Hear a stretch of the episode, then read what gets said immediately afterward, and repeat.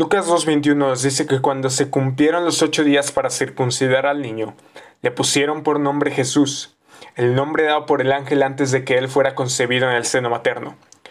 ¿Por qué es importante lo que vamos a platicar hoy? Hoy vamos a platicar acerca de cuando Jesús es presentado en el templo. Y quiero hacerte una pregunta antes de iniciar y es, ¿tienes esperanza en Jesús? La ley prescribía que el octavo día los niños fueran circuncidados. Jesús vino no para abolir la ley, sino para cumplirla. Y siempre es bueno recordar qué significa el nombre de Jesús. Jesús significa el Señor salva. Y para los que confían en Él, esto significa esperanza en todas las circunstancias de la vida. Este es el preparativo para lo que Lucas nos dice a continuación. Al cumplirse los días para la purificación de ellos, ¿de quién se está hablando? De María y José, por supuesto. Según la ley de Moisés, lo trajeron a Jerusalén para presentar al niño al Señor, como está escrito en la ley del Señor. Todo varón que abra la matriz será llamado santo para el Señor. Para ofrecer un sacrificio conforme a lo que fue dicho en la ley del Señor, un par de tórtolas o dos pichones. Ahora, la necesidad de purificación se debió a que la madre estaba ceremonialmente impura durante siete días después del nacimiento de un hijo. De acuerdo con la ley mosaica, durante otros 33 días ella debía mantenerse alejada de las cosas santas. La madre debía ofrecer entonces un cordero más un pichón o una tórtola o, si no tenía para los gastos, dos pichones o dos tórtolas. Algo que es de suma importancia aquí es que el primer hijo varón de cada madre se presenta al Señor, luego es redimido mediante un sustituto. Oye, entonces el Redentor mismo fue redimido, y aunque suene extraño en cierto sentido, sí, pero antes de que se haga un malentendido, vamos a explicar esto. No fue redimido en el sentido que Él iba a redimir a su pueblo, porque en todo sentido Él era y es y será sin pecado, la fuente de toda virtud. Sin embargo, por ser el primogénito de su madre y perteneciendo a la tribu de Judá, tenía que ser eximido del servicio del templo mediante el pago de cinco ciclos de plata. Entonces era más que nada una cuestión ceremonial. Otra cosa que debemos tomar en cuenta es que Jesús también estaba bajo sentencia de muerte. Pablo escribe que Jesús fue nacido bajo la ley, y esto en el sentido no solamente de estar bajo la obligación personal de guardar los mandamientos, sino también de estar obligado por el deber. Es decir, él mismo se obligó a llevar vicariamente el castigo de la ley y satisfacer su demanda de perfecta obediencia. Él no tenía culpas personales, pero de su propia voluntad había tomado sobre sí mismo el pecado del mundo. Más tarde Jesús diría que el Hijo del Hombre no vino para ser servido, sino para servir y dar su vida en rescate por muchos. Lucas continúa su relato diciendo que había en Jerusalén un hombre que se llamaba Simeón. Este hombre, justo y piadoso, esperaba la consolación de Israel, y el Espíritu Santo estaba sobre él. Y por el Espíritu Santo se le había revelado que no vería la muerte sin antes de ver sin antes ver al Cristo del Señor. Y se nos presenta aquí a un hombre al que nunca hemos hablado, ni tampoco se menciona en la Biblia después de esto. Simeón vivía por fe en la promesa de Dios de un redentor venidero, al igual que los padres de Juan. Él espera la consolación de Israel. Esto se refiere al consuelo que el Mesías trae. Piensen que las condiciones en Israel eran muy malas, malísimas en el tiempo que Jesús nació en Belén. Israel perdió su independencia política, estaban bajo el dominio del cruel rey Herodes, la religión había pasado a ser algo completamente externo, Dios no había hablado por un largo tiempo, etc. Y que el Espíritu estuviera sobre él significa que como profeta, Simeón recibió una revelación especial de Dios. Primero que el Cristo vendría en su tiempo y luego, cuando Jesús fue llevado al templo, que el niño era el Salvador prometido, quien salvaría a los perdidos. Lucas continúa su relato y dice, movido por el Espíritu fue al templo, y cuando los padres del niño Jesús lo trajeron para cumplir por él el rito de la ley, alto. Cuando dice que es movido por el Espíritu, quiere decir que va bajo la guía y la dirección del Espíritu Santo. Es decir, su alma está inundada con pensamientos de acción de gracias y alabanza.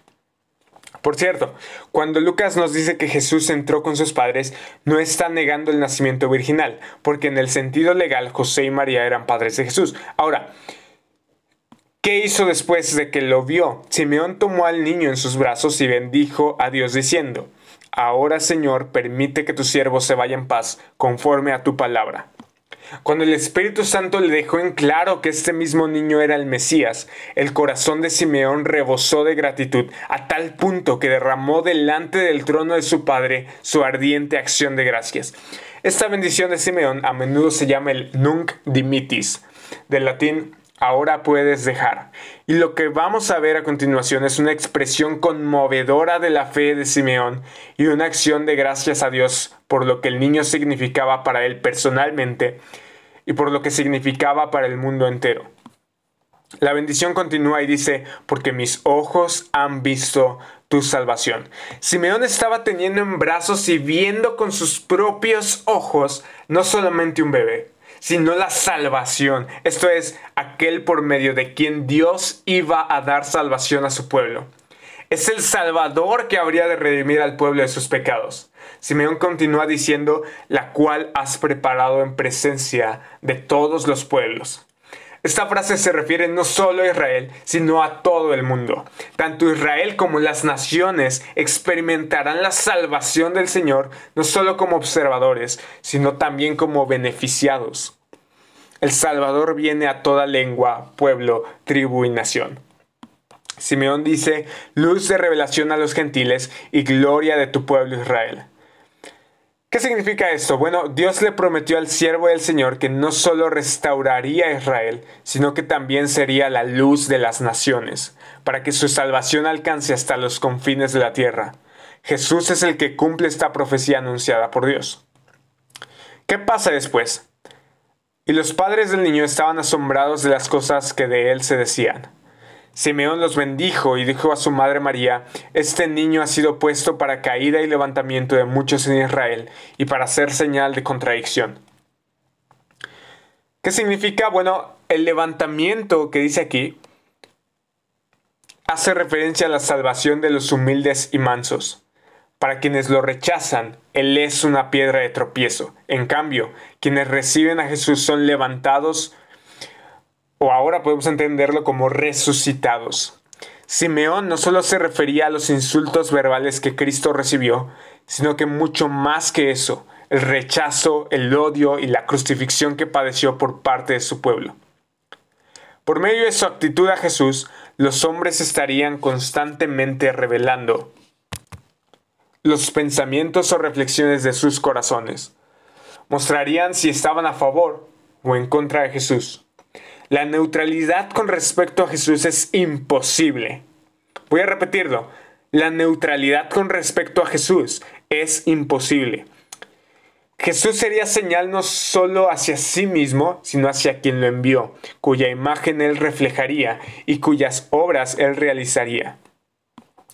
Y lo que a continuación Simeón va a decir nos deja la piel de gallina y una espada traspasará aún tu propia alma, a fin de que sean revelados los pensamientos de muchos corazones. Y la espada se refiere al sufrimiento futuro de María en la crucifixión de Jesús. El sentido original es el de una gran espada ancha, símbolo de intenso dolor, de una angustia terrible y lacerante. La imagen de la espada significa que todo esto no será sin costo para María, cuando vea a su hijo rechazado y crucificado.